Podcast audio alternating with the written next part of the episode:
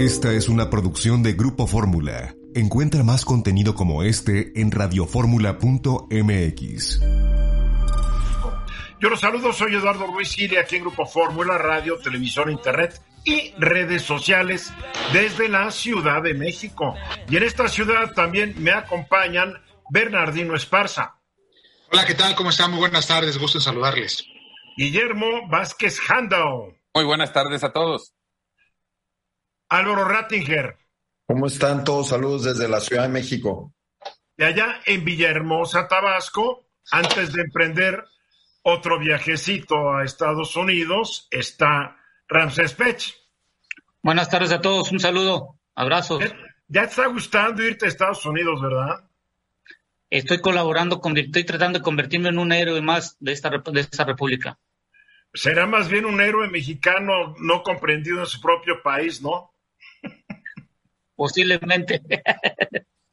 Muy bien. ¿Se acuerdan cuando, cuando a México le quitaron su categoría 1 a la autoridad aérea el 25 de mayo? De, le bajaron la categoría 1 a la categoría 2 porque la Administración Federal de Aviación de Estados Unidos eh, eh, detectó por lo menos 28 deficiencias de seguridad dentro de las aerolíneas mexicanas. En esa ocasión, cuando le preguntaron al presidente qué es lo que había ocurrido, en su conferencia de prensa dijo que no es un tema delicado y añadió, veo más un propósito de ayudar a las líneas estadounidenses con una medida de este tipo. El presidente es muy propenso a minimizar las cosas, pero no es un asunto mínimo, porque el viernes pasado, la Secretaría de Infraestructura, Comunicaciones y Transportes emitió un comunicado sobre la reunión que ese mismo día funcionarios mexicanos tuvieron en Washington con funcionarios estadounidenses. El comunicado titulado Prioridad y Nacional, recuperar categoría 1 para garantizar seguridad a 30 millones de pasajeros. El comunicado en parte dijo lo siguiente, o dice, porque ahí está, dice lo siguiente.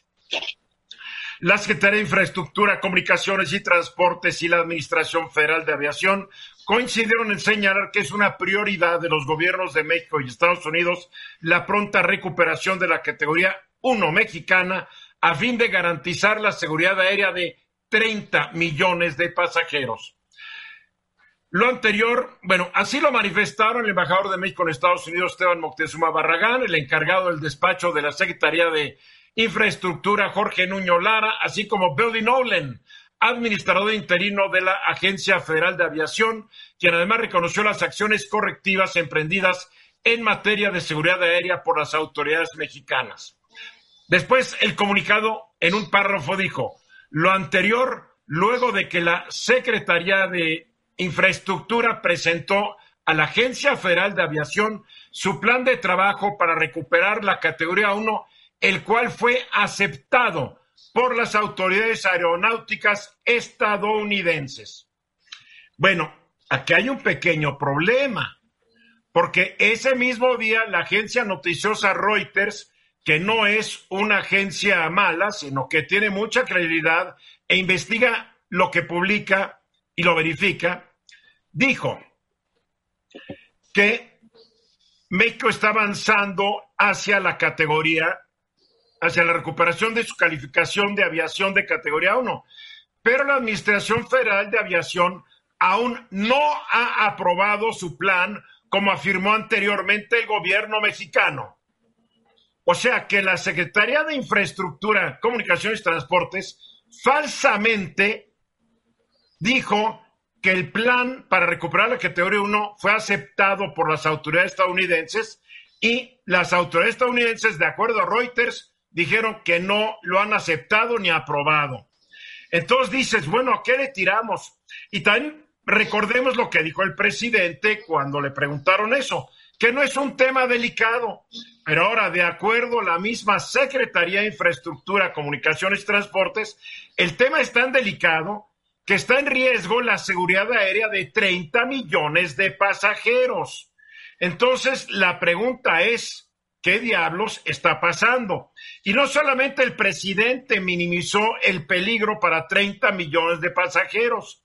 De acuerdo con, eh, la, la revista Alto Nivel, desde mayo de 2021 hasta agosto pasado, la degradación de la categoría nos ha ocasionado un daño económico a las aerolíneas mexicanas por unos 460 millones de dólares.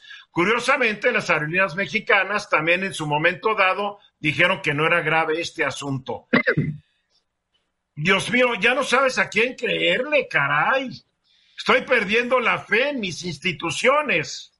Álvaro. Pues mira, yo te voy a decir a quién le creo yo. Le creo a la realidad del mexicano que le cuesta más viajar, porque justamente el perder esta categoría, Eduardo, como correctamente apuntas, implica que hay menos vuelos eh, volando y no has menos asientos para transportar personas. Tú recordarás que en este programa hace un tiempo hablaba yo de cuáles eran las rutas de pasajeros más importantes del mundo y México apenas eh, figuraba en la top 5 a nivel latinoamericano, olvídate a nivel mundial. Entonces, en la medida en la que nosotros estamos en categoría 2, me parece que el impacto tan solo para Aeroméxico, que es la aerolínea más grande del país, son 40 nuevas rutas a Estados Unidos que no se están operando. ¿Qué quiere decir eso? Pues que para el mexicano promedio, si quiere ir a Estados Unidos, pues hay menos asientos y al haber menos asientos hay más precio. Oye, pero el presidente dijo que no era serio, que no va a ser removida para ayudar a las aerolíneas extranjeras. Pues eso es lo que pasa cuando tú no tienes que pagar tus propios boletos de avión. Este, por más que vueles en la aerolínea que sea, pues el presidente se los paga, el gobierno no lo paga de su bolsa. Este, lo pagamos nosotros, para ser realistas. Para ser realistas, pues así cualquiera yo creo que lo, importante, Eduardo, lo que acabas de comentar, creo que eh, ellos entendieron que haber llevado el plan y que se lo firmaron de recibido ya estaba aprobado. No, no, apenas lo van a revisar, van a evaluar, van a calcular si el factor riesgo de lo que están planteando es correcto. Y creo que 30 millones de individuos, personas, tanto mujeres, hombres y niños, están en un alto riesgo porque si hoy en día ya se está recuperando el volumen de gente que está viajando en avión, imagínate cuando ya volvamos a tener en el 2023 la recuperación en su totalidad. Las aerolíneas mexicanas no van a poder volar a otros lugares y el problema es que andamos buscando que vengan divisas, sobre todo en el turismo, y eso no lo vamos a lograr. Guillermo. Sí, pero además del asunto de la competitividad y del riesgo, que es el más importante, también hay que entender que como se está tratando con una agencia de otro país, ahí los protocolos se cumplen, se revisan, como dijo Ramsés, me, pasas tu plan, pero lo tengo que revisar. Y aquí ya nos acostumbramos, me refiero a este gobierno, a que las cosas se hacen como dice el señor presidente, estén bien o no estén bien, como ha pasado en la Semarnat y en muchas secretarías de Estado. Me refiero a, a los planes ambientales. Aquí el problema es que hasta que no esté correctamente diseñado y se invierta el dinero que se tiene que invertir para corregir las fallas, no nos van a devolver la categoría. Bueno, parte de la pérdida de la categoría fue porque le quitaron dinero a la Autoridad Aeronáutica Civil, no pudo comprar equipos, no pudo contratar personal, no pudo dar capacitación y todo se descuidó en áreas de otros proyectos que para la 4T aparentemente son más importantes que la seguridad de 30 millones de personas. Eh, Bernardino. Sí, Eduardo, a ver, parte, entiendo que parte de las eh, categorías son las rutas que se trazan de los aviones que van de un lugar a otro, ¿no? Y transportan. Cuando pierdes la categoría 1 no puedes ampliar rutas hacia Estados Unidos desde México, así de fácil. El gran problema, y bien como lo habías comentado, Eduardo, el dinero, ¿no? Todo lo que se le ha quitado para este tipo de transporte y sobre todo algo bien importante, no puede estar jugando con la vida de las personas, ¿no? No. Eso, eso es una seguridad impresionante, invaluable en cualquier circunstancia. Pues no se puede, pero se ha estado jugando con la vida de las personas. Así hay que interpretar esto. No lo digo yo, lo dijo la Secretaría de Infraestructura, Comunicaciones y Transportes en su comunicado del viernes pasado, cuando dijeron que se arriesga la seguridad de 30 millones de personas. Yo no lo sabía hasta que leí este boletín. Dije, caray, esto es más serio. Realmente yo creía que no era serio como, pues como lo dijeron en un principio, ¿no? Pero así está el asunto. grave, muy grave, y no viene cerca, no va, no viene para cerquita esta nueva categorización al uno. apenas están empezando a ver. Ya hemos perdido más de un año y todavía no se ve cuándo se va a elevar de nuevo de categoría 2 a categoría 1 la Autoridad Aeronáutica Mexicana por parte de la Agencia Federal de Aviación de Estados Unidos. Podemos ningunear a los gringos como querramos, pero a la hora, bien que nos fastidian. Vamos a los mensajes. Eso, el, el, aún presidente de Brasil, el señor eh, Bolsonaro, Jairo Mesías Bolsonaro, ya no sé el segundo nombre era Mesías, con razón tantas chifladuras, porque sí se siente Mesías Bolsonaro, en serio. Bueno, eh, hoy ya se refirió a las elecciones, pero curiosamente no dijo si ganó o perdió, no aceptó la victoria de Luis Ignacio Lula, solamente dijo que las protestas de los autotransportistas, de los camioneros, a su favor por medio del bloqueo de calles, no está de acuerdo con eso, porque son estrategias de la izquierda. ¿Qué tal? Y dos minutos duró su discurso, yo lo vi en vivo, se veía tranquilo, pero no reconoció que perdió. Tal vez está siguiendo y piensa seguir la estrategia que le ha funcionado muy bien a Donald Trump, de no reconocer la derrota y decir que fue un fraude en la elección. Ahora, la elección de Brasil, eh, dos horas después cerraron las casillas, la autoridad electoral ya había declarado a Lula como el ganador porque ya, ya habían contabilizado casi el 100% de los votos, porque allá, a diferencia de muchos otros países, todo es electrónico, no papelitos y lápices ni nada de esto. Todo es electrónico. Por ejemplo, hoy se están realizando elecciones parlamentarias en Israel. Ya ahí tiene un sistema tan complicado que, que ni se los platico. Más complicado aún que estar marcando papelitos ahí. Meten una lista de nombres, hay que meterlos en un sobre cerrado. Muy complicado. Pero en fin, a ver, eh, Bernardino, el presidente dijo que hay que estudiar, el presidente de México, que sería bueno estudiar lo que pasa en Brasil. Yo hay diputados de Morena, PAN, Verde y PT, pues dijeron que una urna electrónica no estaría mal. Pues mira, la verdad es que yo tengo mis inquietudes respecto a la urna electrónica, al voto electrónico. Son muchas las razones. Primero, la tecnología, Eduardo. La tecnología es importantísima para implementar este tipo de urnas, porque requiere, pues obviamente, eh, que la gente inclusive también conozca parte de cómo se va a poder transmitir el voto en las urnas electrónicas. De esa tecnología, además... Se pone una pantalla como si fuera una boleta en papel y pues, marcas la boleta y, ya. Y, fácil, ¿no? y, vas directamente, ¿no? A, que, a que votes. Pero también, pues por ejemplo, el problema, Eduardo, es la tecnología, en principio, la implementación de todas las urnas. Por ejemplo, en las elecciones del 2021 fueron, si no mal recuerdo, 159 mil casillas que se instalaron en nuestro país. Entonces, estamos hablando de cuántas urnas en principio se requerirían para poderlas implementar para las próximas, digamos, elecciones del 2024. Entonces, ahí tenemos el primer problema. Segundo problema, el presupuesto, el dinero. ¿Cuánto dinero se va a entregar justamente al Instituto Nacional Electoral para que se puedan implementar las urnas, si es que se quieren implementar las urnas para las elecciones del 2024. Esto ya debería de ser así porque se está pidiendo, pues obviamente, eh, dentro de estas características, un presupuesto el Instituto Nacional Electoral, si no mal recuerdo, se está pidiendo 14 mil millones de pesos dentro de este presupuesto que se va a dar para el 2023. Habría que ver qué presupuesto requeriría para el 2024, para las elecciones que se van a celebrar. Eh, eh, cuánto dinero se va a implementar para esas urnas electrónicas.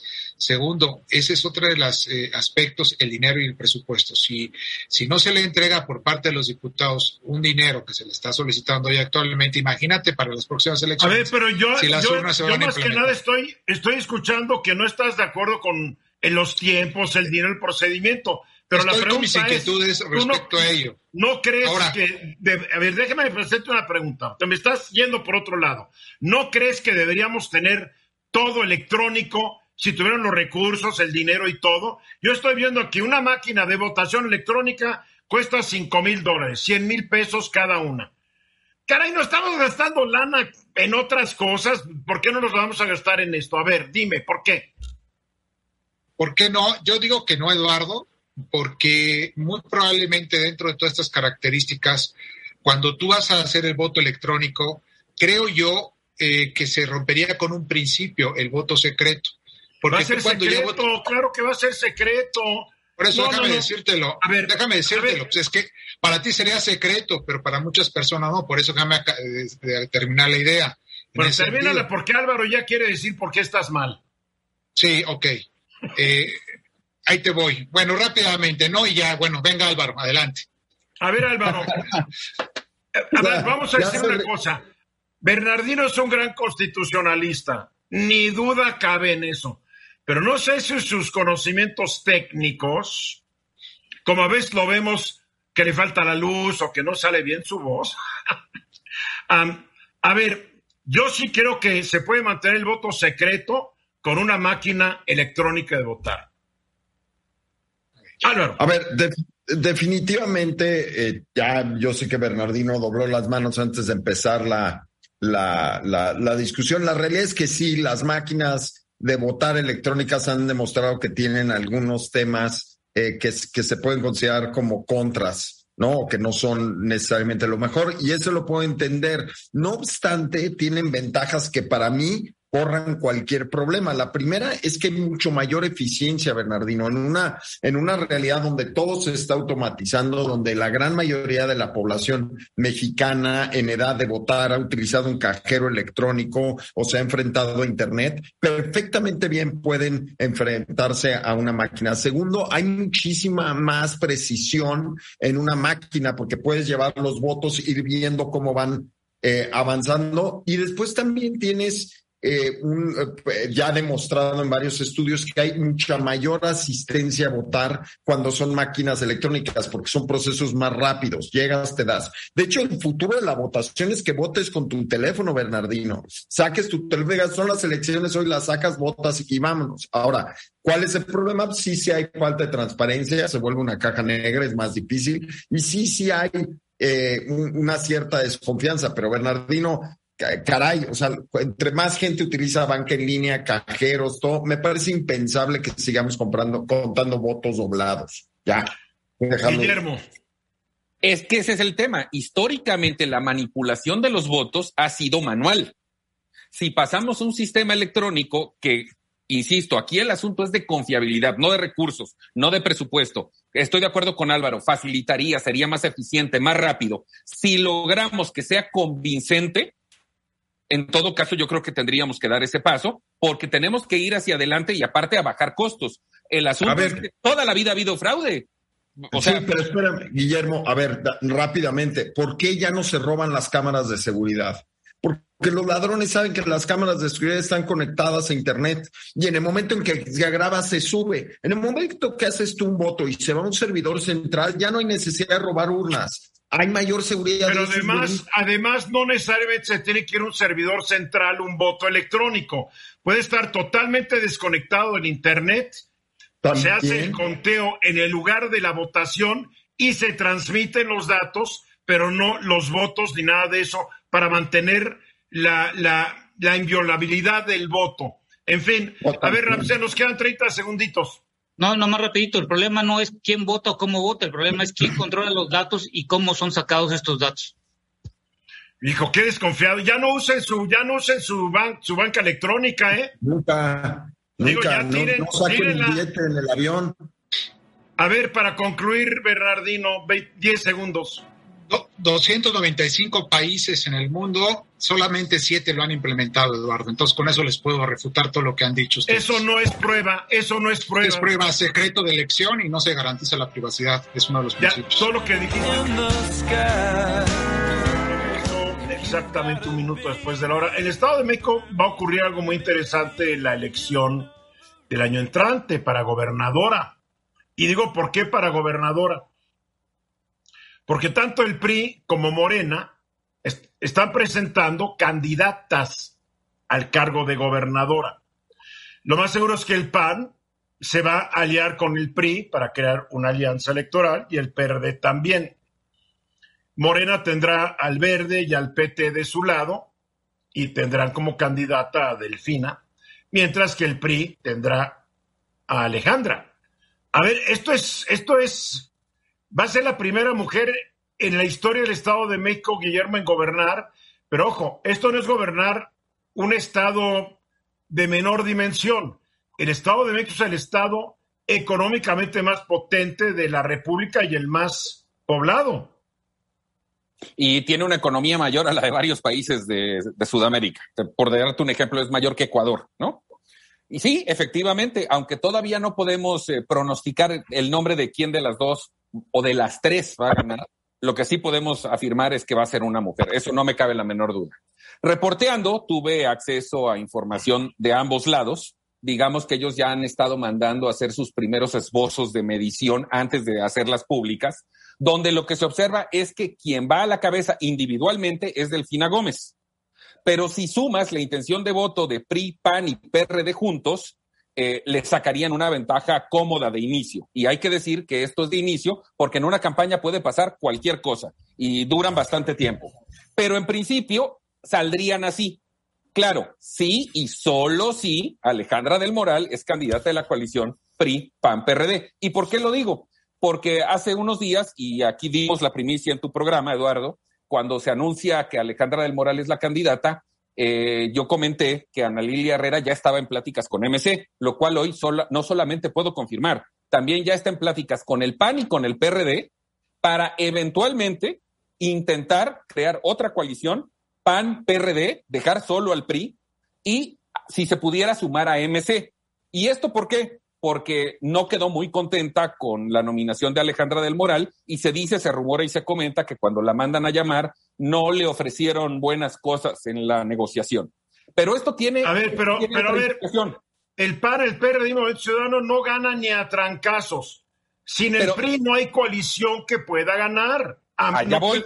o sea, ¿a qué le están tirando? El PRI ya no va a renegar de, de Alejandra del Moral.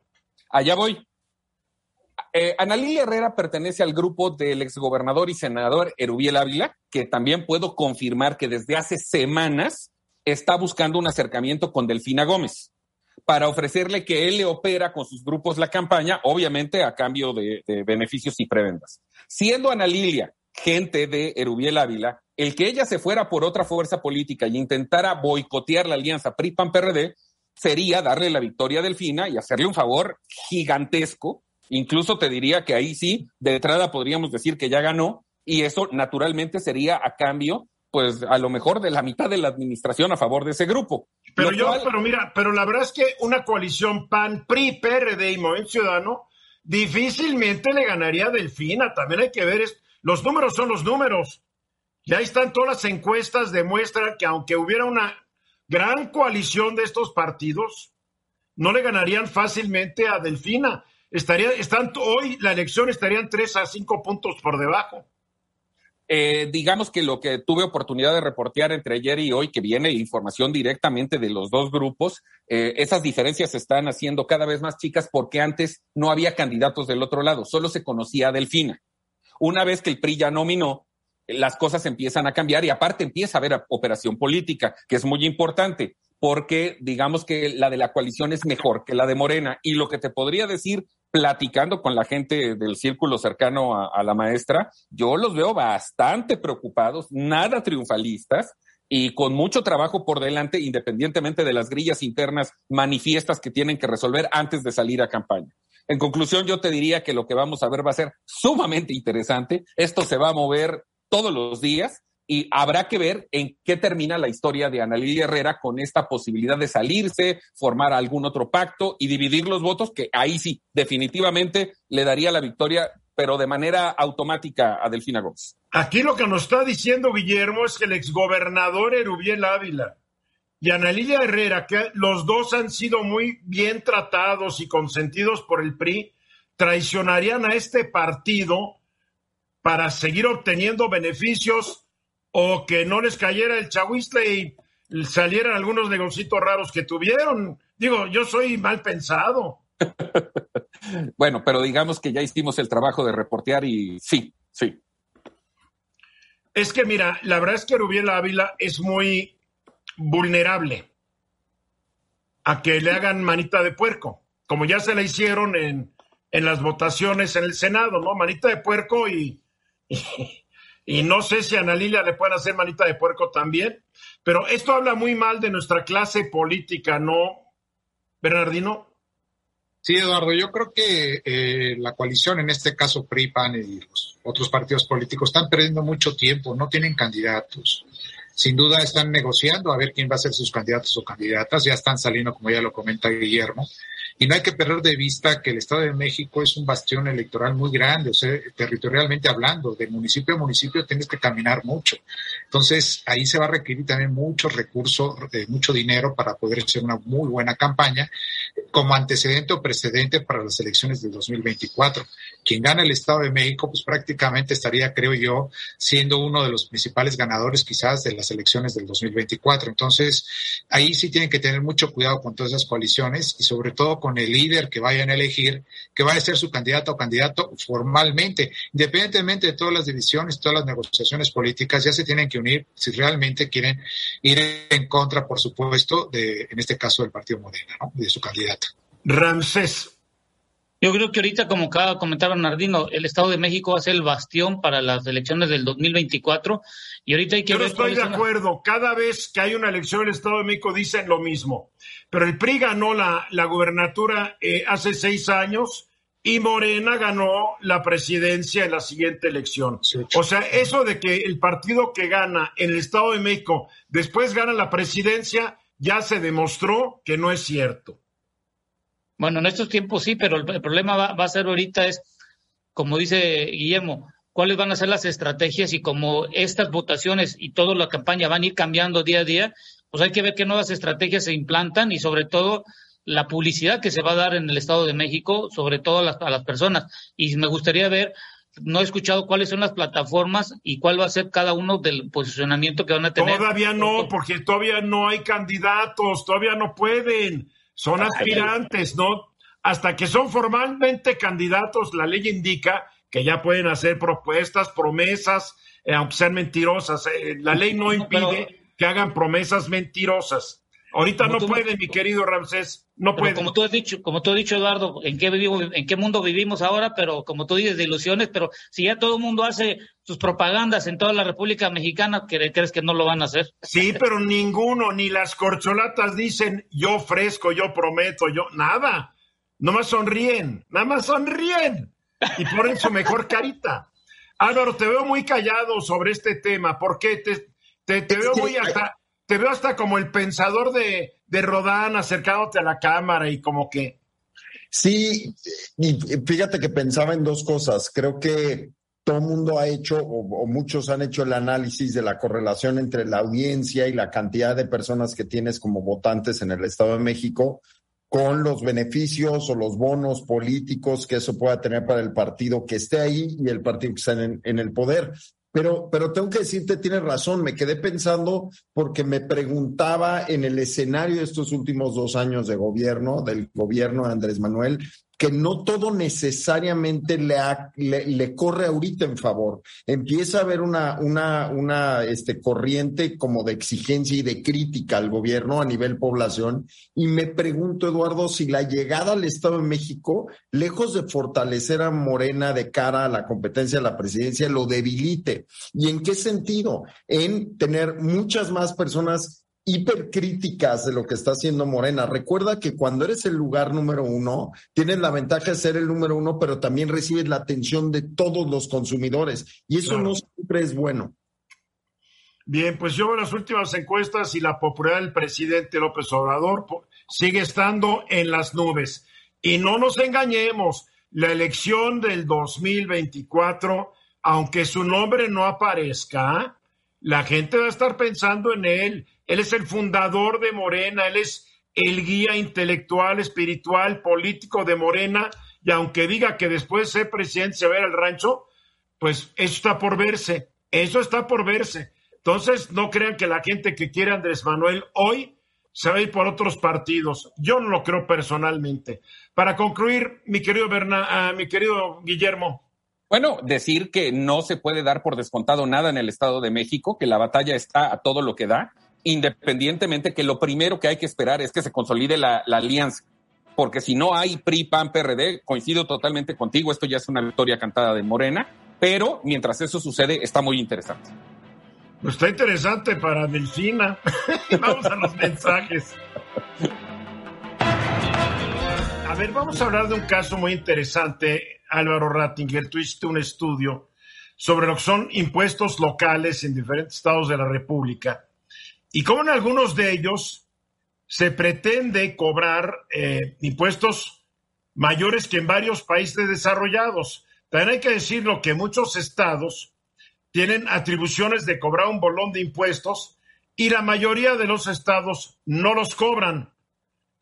No quieren ser impopulares ante la ciudadanía. Entonces ahí tienen, hay estados que tienen siete impuestos estatales, hay otros que tienen nueve, que tienen doce, varía según el estado, y la mayoría no los cobran, porque es más fácil extender la manota y pedirle a la federación que le dé la limosnita.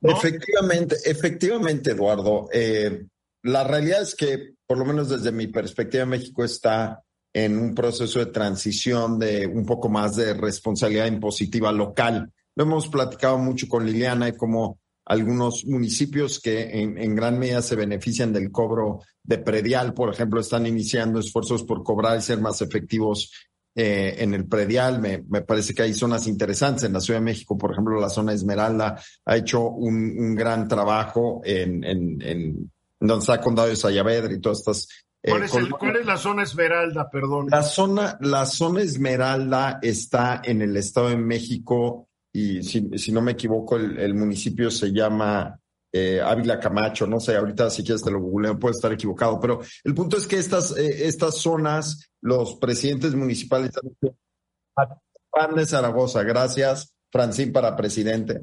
Eh, naturalmente han hecho un mucho mejor trabajo de cobrar impuestos y de algún modo esta tendencia está creciendo y ahora empezamos a ver impuestos en, en forma de impuestos verdes eh, y Querétaro busca ser un estado que quiere cobrar impuestos verdes. Ahora, ojo, eh, las tarifas que Querétaro busca cobrar, eh, y si bien se aprobaron este año, en realidad no, no aplicarían, parece que no aplicarían hasta el 2023, serían más altas que las que podrías encontrar en países de, primer mundo. Y esto el mismo Mauricio Curi lo, lo, ha señalado, ha dicho, bueno, que ya fueron aprobadas, pero no necesariamente aplicarían ahorita. Y cosas como, por ejemplo... A ver, ¿para qué aprueban un impuesto si no lo van a aplicar? A ver, no entiendo nada. Bueno, eso es, yo me parece que tiene que ver un poco como pasar el impuesto y permitir que las industrias tengan tiempo de regularizarse y prepararse para el impuesto, Eduardo. Yo creo que es muy razonable que el impuesto... El México, el México es eso y la carabina de Ambrosio. ¿Se acuerdan cuánto tiempo le dieron después de que se firmó el Tratado de Comercio de América del Norte a empresas? Les dieron 10 años para prepararse y cuando se venció el plazo, no se habían preparado. Bueno, está bien, digo, juzgar el futuro a partir del pasado siempre es muy complicado. Lo que sí te puedo decir es que este impuesto por emisiones de gases del estado de Querétaro en pesos sería básicamente 538 pesos. Eh, comparados con más o menos 440 de lo que se podría cobrar en Suiza. Entonces, sí, sí es un monto eh, importante. En México hay varios estados que lo hacen. Por ejemplo, Baja California tiene un impuesto por la extracción y aprovechamiento de materiales eh, Petrios tiene una tasa o una tarifa de 4.8 pesos por metro cúbico este, una vez que se extrae cosas. Coahuila tiene algo interesante, un impuesto de remediación eh, ambiental. Eh, el mismo estado de Nuevo León tiene cuatro diferentes gravámenes de este tipo. Oaxaca también tiene algo. El Estado de México tiene un impuesto a la emisión de gases contaminantes que ese aparentemente no ha servido de mucho, pero lo tienen.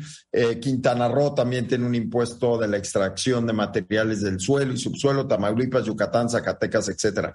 Yo creo que lo que está queriendo hacer Querétaro es interesante. Eh, de algún modo, si lo comparamos, Eduardo, lo que encontramos es que este impuesto por emisiones de gases en el estado de Querétaro, como te decía, 540 pesos, que si lo comparas, por ejemplo, con Suiza, eh, que de algún modo sí se convierte en 100 pesos más eh, por tonelada de gases. Canadá es mucho más cercano, 468 pesos. 10% en comparación con el Estado mexicano. Y por ejemplo, Dinamarca, que cobra 284 pesos, pues sí hay una gran diferencia entre la calidad del aire que tenemos en Dinamarca y en Querétaro, Australia es un poquito más eh, competitivo, pero aún así está casi 200 pesos abajo. Eh, yo lo que creo es que está bien que se hagan estos impuestos, está bien que se anuncien. Yo por lo menos creo que es muy buena idea avisarlos con tiempo, de tal manera que la industria pueda prepararse y atacarlos de mejor manera eh, el siguiente año. ¿Cuánto tiempo, ¿Cuánto tiempo hay que darles para que se preparen? Pues mira, Eduardo, con el puro hecho de que tengas la alerta y que no arranque hasta el 2023, te trae, te da algunos meses, en este caso alrededor de tres meses para hacer adecuaciones. Si estás interesado, créeme, lo vas a hacer. Eh, de algún modo esto sucedió con, con el hoy no circula y ha sucedido en muchos otros casos donde México ha atacado el tema de contaminación a través de impuestos y les ha funcionado, Eduardo. Entonces, yo no lo tacharía de mala iniciativa, lo tacharía de buena y al revés, yo lo quisiera ver en más estados. A ver, eh, Guillermo, tú estuviste involucrado en estos temas allá en tu estado, en Quintana Roo. ¿Qué tan factible es que la gente y las empresas le entren a estos pagos y no protesten y se rebelen? Por el, por el tipo de tema, sí, y ahí coincido totalmente con Álvaro, porque no es un impuesto realmente para recaudar es para cohibir la emisión de gases. Entonces, vamos viéndolo como una política pública a través de una tasa impositiva que finalmente le va a pegar a la economía de esas empresas que hoy lo están haciendo y van a dejar de ser competitivos y no van a tener esa ventaja comparativa que hoy tienen. Entonces, yo creo que es una muy buena medida, independientemente de los tres, cuatro meses, para que se pongan en orden a la hora que tengan que pagar, si es que realmente se aplica, porque eso hay que decirlo. No es un impuesto, yo así lo veo, corrígeme si estoy mal, Álvaro, con una, con una proyección a ganar más dinero para el Estado, sino para frenar e, esa circunstancia. Si en algún momento dado no se ponen al día, a algunos se los tendrán que cobrar. Ramsés, tú que estás metido en todos estos temas de ecología y economía circular, ¿cómo la ves? Bueno, yo creo que lo del impuesto de Querétaro es un paso de inicio, pero yo creo que aquí hay un gran problema que debemos dar uno hacia atrás todavía. ¿Por qué? Por ejemplo, en la Ciudad de México ahorita, eh, la calidad de aire no es tan buena como debería de estar para la, para la gente. Hoy estamos teniendo... a mí cómo ando de los ojos y de la garganta desde que llegué el domingo. Estoy acabado, acabado por esta mendiga contaminación de la Ciudad de México que la verdad nomás nos dicen que van a hacer y no lo hacen.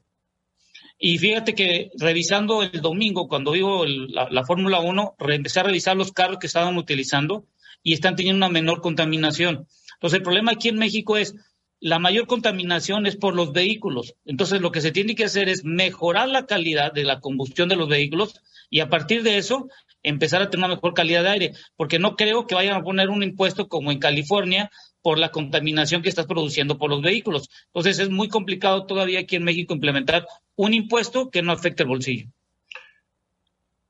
Bernie, rápidamente. Una pregunta rápidamente, Álvaro. ¿Y tiene sanciones este impuesto, Álvaro?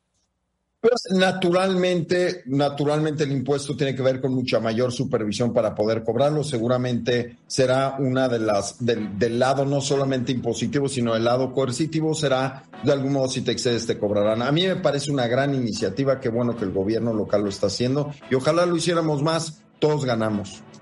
Bien, vamos a los mensajes, gracias. Salvador gusta de afirmar que la fuerza del peso frente al dólar es muestra de lo bien que va la economía mexicana. Muchos podrían discutir con él de que no es necesariamente eso lo que está ocurriendo. Eh, lo que pasa es que estamos ofreciendo tasas de interés muy altas y al ofrecer esas tasas, pues llega mucho, mucho dinero a invertir en México porque qué buena utilidad, ¿no? Nueve y medio por ciento es la tasa líder ahorita. Así es que obtienes mucho dinero. Hay pocos países que están ofreciendo tanto. Sin embargo, hay muchos países que sus monedas están perdiendo mucho valor frente al dólar. El mismo euro, la libra inglesa han perdido mucho valor. Ramsés, ¿cómo, cómo ver este fenómeno de monedas que se están depreciando o devaluando? Bueno, creo que esto es muy importante que lo tiene que tener en cuenta el público, por quien controla el tipo de cambio que es flexible está el Banco de México y el Banco de México requiere de los bonos que colocan gubernamentales. Hay cuatro tipos de bonos que tenemos en México, pero los más usados son el de 5, 10, 20 y el de 30 años, como tú bien lo comentaste al inicio. Y esto nos van a ayudar sobre todo por el déficit que vamos a tener en el 2023, ver en cuánto van a ser colocados sus bonos y a qué tasa. Y por otro lado, comentar que en México, y eso quiero dejarlo bien en claro porque ya van dos semanas que estoy escuchando en la mañanera, en donde dicen que México ha tenido devaluaciones. A ver, las devaluaciones en México, la última fue en 1994, cuando en México colocábamos la tasa de cambio, era fija. Lo que hay ahorita a partir de 1995 es un tipo de cambio flexible en donde se deprecia o se aprecia. En México nosotros no estamos teniendo una tasa fija. Desde 1995 es una tasa variable. Entonces, no hay una devaluación como nos han dicho que en, en las anteriores administraciones. Hay un tipo de cambio flexible. Y, dicho esto. Ahora, pero puede una depreciación grande que es como si fuera una devaluación. Tú estás usando los términos técnicos para el asunto, pero mi carterita, mi bolsillo, dicen, caray, hace unos años estaba 15 por 1 y se ha ido depreciando a llegar a 20 por 1. Pues para mí, mi carterita dice que es una devaluación. No, pero técnicamente no es una devaluación. Ya lo sé, ya lo sé, pero por eso te digo, mi cartera dice que sí técnicamente no lo es. Te lo voy a cambiar, técnicamente se llama, de, sacamos ese término, se llama depresión económica individual. No, ah, mira. Es nuevo, es el nuevo concepto, depresión económica individual. Lo acabo de inventar el día del domingo. Está bien, está bien. Este, y lo otro, a ver, el tipo de cambio en México está estable porque hicimos una gráfica en donde metimos las divisas, las principales, el turismo, el petróleo, su exportación y las remesas. Resulta ser cuando metemos la gráfica que vemos que el petróleo en el 2015 bajó los ingresos, el turismo bajó, pero gran sorpresa en el 2016 se incrementan las remesas. Y cuando yo meto el dato del tipo de cambio, se ve una estabilidad en el tipo de cambio. Siguen aumentando las remesas, disminuyen los ingresos de turismo y de petróleo, pero oh sorpresa, el tipo de cambio está estable. Es por las remesas. Entonces aquí hay una gran incertidumbre porque los bancos centrales hoy en día tienen que ir a buscar dinero para darle al gobierno por medio de bonos. Entonces, como tú lo acabas de comentar, un país que ofrece una tasa de interés del 5% y su inflación es de 15, no le van a prestar porque automáticamente los inversionistas van a perder un 10%. Entonces, los inversionistas, el problema que tenemos hoy en día es que, si se acuerdan, en el 2008 los bancos centrales produjeron mucho dinero y hay un flujo de efectivo demasiado dinero. Entonces, ahorita no pueden producir los bancos centrales porque causarían una mayor inflación. Entonces, ahorita lo que tienes que hacer es cuidar que tus bonos que vayas a colocar para poder cubrir el déficit, te los, te los paguen bien y a una tasa menor de lo que tú de lo que tú estás saliendo a exponer. Y otra, que el tipo de cambio se mantenga estable porque como en México importamos una gran cantidad de productos, necesitaríamos una mayor cantidad de pesos. Entonces, ahorita el problema que se llama es el mondongo que tenemos hoy en día es que los bancos centrales tienen que ser bien cuidados y por y las naciones lo que van a hacer hoy en día es van a crear una recesión técnica para mitigar sobre todo el consumo y poder bajar la inflación y tiene que estar un tipo de cambio estable para poder hacer esto. Ahora, tú dices de las remesas, ¿a cuánto ascendieron, eh, a cuánto van a ascender este año las remesas? Más o menos más de 57 mil millones de, dólares y hoy en día están casi alrededor de los 40 mil millones. Eh, la producción, la venta de crudo está en 22 y el turismo está en 19. Entonces, la, la venta de crudo anteriormente era la primera divisa, luego el turismo y luego las remesas. A partir del 2016, seis remesas, luego fue turismo y luego el crudo y ahorita es remesas, crudo y turismo. ¿Y cuánto está entrando como inversión no directa? Bueno, la inversión extranjera no directa, muy complicado saberlo porque está muy difícil con los datos que tenemos, pero cuando me voy con la inversión extranjera directa, está más o menos fluctuando entre los 30 y 35 mil millones de, dólares anualizados. Que esa es la buena... yo me quiero referir a la que entra a especulación a comprar bonos, como tú lo mencionas, etcétera, etcétera. Es, Porque del grupo de los 20, que son las economías más poderosas del mundo, a ver, nadie va a comprar, nadie va a invertir su dinero en Argentina porque la tasa de interés está en 75% anual, pero la inflación y la inestabilidad económica y política de ese país no te garantiza. En Brasil está el 13.75 y están jalando mucho dinero. El, el real, ¿cómo va frente al dólar? Pues mira, el, no lo tengo el dato, pero te puedo decir este dato. El dólar, referente a todas las monedas de referencia, como la libra esterlina, el yen, el yuan y todo lo demás, han crecido de enero a la fecha un 21%. Y México va con el dólar. Exactamente, pero México está fortalecido por, por el volumen de dineros que vienen de divisas de las remesas. y, por, y por la inversión, porque México, que es una economía estable y fuera del, fuera del país nos ven como un país estable, la tasa de interés está en el 9.25%. A ver, 9.25. ¿Te vas a invertir a Canadá con el 3.75? ¿A Estados Unidos con el 3.25 o a Corea con el 3%? Vienes a México. En Europa la tasa de interés está en el 2%.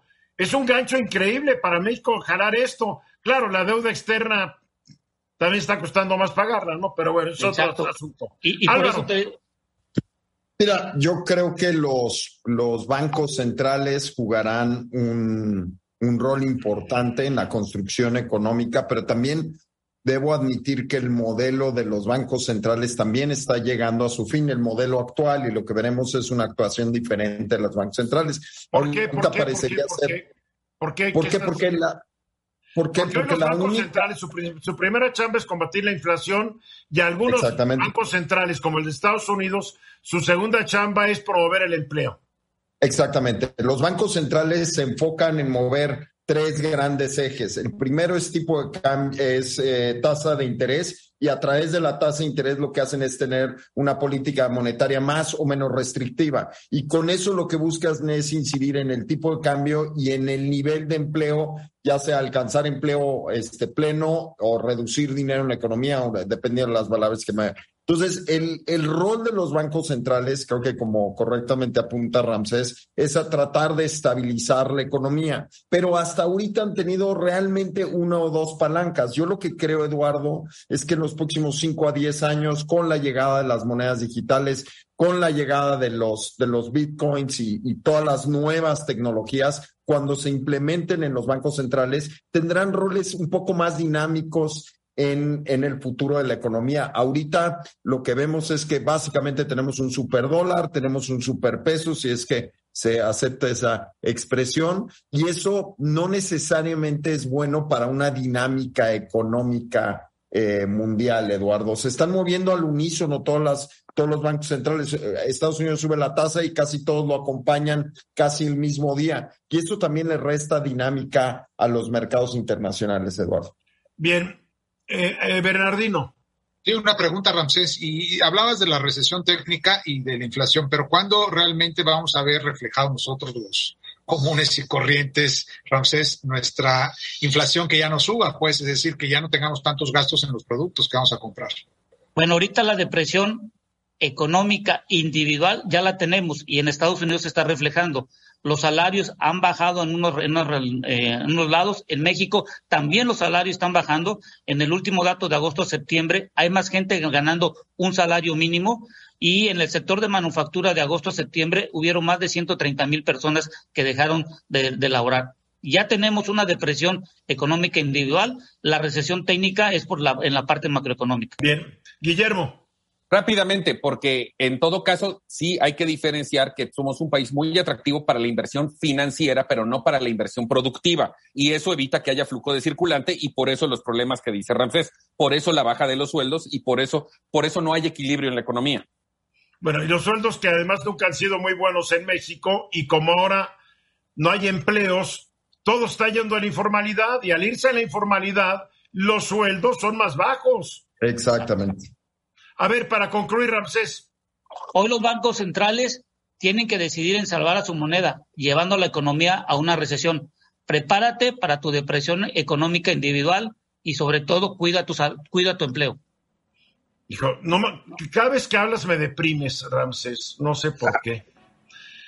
Vamos a los mensajes y mejor regresamos con algo de algo optimista, algo positivo, porque Ramsés, con razón te veo que te quieres ir a Estados Unidos. Vamos a los mensajes. 14 minutos para la hora. Y como todos los martes, a esta hora nos acompaña el genial Luis, caricaturista monero, distinguidísimo y multipremiado. Luis, ¿cómo estás? Muy bien, Eduardo, gracias. Un abrazo a todos como cada semana. Gracias. A ver, hoy nos mandaste un cartón para la gente que nos escucha en radio, pero la gente que nos ve en televisión puede ver el, cartón y, y, la verdad, nos pusiste como calaveritas a todos. ¿Cómo? ¿Cómo? A ver, la gente que nos está viendo, pues lo puede ver y puede constatar que en la parte superior del cartón aparece Álvaro, después yo, y al final Liliana Alvarado, que hoy prefirió irse de puente y nos dejó plantados. Abajo está Hugo Páez, que también prefirió quedarse en Mazatlán a regresar con nosotros. Después estás tú y finalmente está Ramsés. Pero Ramsés ya se quejó que lo pusiste muy, muy, muy calaca. sí, pues aquí eh, este día todos adelgazamos, ¿no? Todo mundo aquí adelgaza. Y bueno, pues aquí, efectivamente, como dices, Eduardo, cada quien está en una escena diferente, Álvaro saliendo de su tumba, tú pidiendo calaverita con una calabaza. Oye, qué mal, como está, oye, como está el presidente contra los periodistas, yo, yo no pido ni calaveritas, caray. Después, mañana sale, ya ven ese Ruiz Gili pidiendo su calaverita. no, no me comprometas, Luis. Sí, bueno, esta calaverita la pedimos todos. Bueno, nadie, nadie pide calaverita, ¿verdad? Ahí está Hugo con su ofrenda. Un servidor está dibujando ahí una calaca. Y el caso de Ramsés está comiendo pan de muerto. Ahí está. Pero ¿por qué al único que pusiste comiendo pan de muerto es a Ramsés. Sí, ¿verdad? Ese, ese, ese pan, pues sí, efectivamente, adelgaza. ¿Verdad? Pero ahí está. ¿Me sabes algo? lo sacaste saliendo de la tumba y todos los demás ya salimos. ¿Y por qué a Liliana la pusiste vestida y a todos los demás nos dejaste ahora sí? No puedes ir en cueros, sino en huesos. en huesos, sí, sí, sí, así, este día despiadado, el día de los difuntos hay de todo, ¿no? Hay de todo, y hasta lo más increíble, claro que sí. Pero no hiciste a Guillermo Vázquez Handal ni a Bernardino, que hubiera sido muy interesante ver tu versión de ellos. Sí, seguramente están ahí abajo de Álvaro, ya van a ir saliendo poco a poco. ¿Qué pasó? Nunca. Realmente esto es un acto de discriminación terrible. Efectivamente. Si yo fuera Bernardino o Guillermo, me sentiría altamente ofendido por esta omisión. Estamos ofendidos. también, estamos ¿eh? ofendidos. Estamos ofendidos. Tristes. Yo también para la próxima, para la próxima semana, aunque no estén con nosotros eh, ese día, eh, una calaverita de ellos, ¿no? Para que no sientan, para que no sientan discriminados, creo que es muy importante. Claro que sí. si la, si la mandas más tarde, la mando hasta enmarcar, ¿eh? Ah, excelente, claro que sí será un Pero ya para versión enmarcable ya causan horarios, ¿verdad, Luis? Oh, ¿no, que, no, que, no, que no hay pedir calaverita? No, yo estoy pidiendo la comisión como representante artístico de Luis. ¿Eh? ¿O qué creen? Oye, Luis, ¿has hecho muchas calaveritas en tu vida profesional? Sí, sí, sí, claro que sí. Uno como caricaturista, pues son muchos los medios que, que le piden a la calaverita y bueno, fuera de eso, pues sí, este día todos los caricaturistas ahí estamos haciendo un vínculo entre la política y este día, efectivamente, y bueno, a nivel personal, claro que sí también. Además, pues sí, a veces hasta literario tiene que hacerse la calaverita también, ¿verdad? Oye, ¿por qué no nos hiciste poemitas, calaveritas, sabes? Sí, pues yo creo que la próxima semana, aprovechando, ¿verdad? Que voy a hacer aquí los compañeros, también le voy a poner ahí una. No, ya, ya, ya, ya, ya, ya. va a tener el mismo efecto. Para la semana que entra ahí resucitamos todos. sí. Oye, ¿nos ocurrió hacer una, una, una, una caricatura calaverita de la mañanera? Sí, sí, sí, claro que sí, sí, sí. Tantas cosas. Y el día de hoy, inclusive me decían, bueno, con los desaparecidos, este día una calaverita de, de eso, del tema de los desaparecidos, los homicidios y bueno, en fin. En fin, en fin. No, está bien tener humor, pero sobre estos temas tan serios, hay que donde cada desaparecido es un drama humano, eh, mujeres, hombres, niños, padres que lloran la desaparición de un mexicano o de una mexicana o de un extranjero que se lo trae a la tierra en nuestro país, es un drama totalmente terrible. Bueno, ¿estás complacido con tu retrato, Álvaro? A mí sí me gustó porque además salí muy peinadito, Eduardo, como a mí me gusta, sí, muy bien, muy guapo. Yo también salí muy peinadito, tengo que decirlo, y, más delgado, lo cual yo aprecio mucho de tu parte. ¿Y cómo te, cómo te ves tú, mi querido Ramsés? Pues yo bien, bien contento porque con esta inflación sigo comiendo pan. Oye, ¿es más grave de lo que nos están diciendo, Ramsés? ¿Mande? ¿Tú crees que es más grave del optimismo que nos están dando a conocer? Sí, sí, es más grave todavía porque estoy viendo, por ejemplo, el yen eh, vendió bonos de Estados Unidos porque tenían que tener dinero para circular de dólares y su tasa de interés no la han querido subir, pero ya se dieron cuenta que si no lo hacen, su moneda se está depreciando cada día más. Y por ahí va China también que no ha subido la tasa de interés. Entonces, no es tan fácil. Muy buen dato el del 1%, pero la realidad es que, como le digo Bernardino, viene la depresión económica individual y esa es más peligrosa.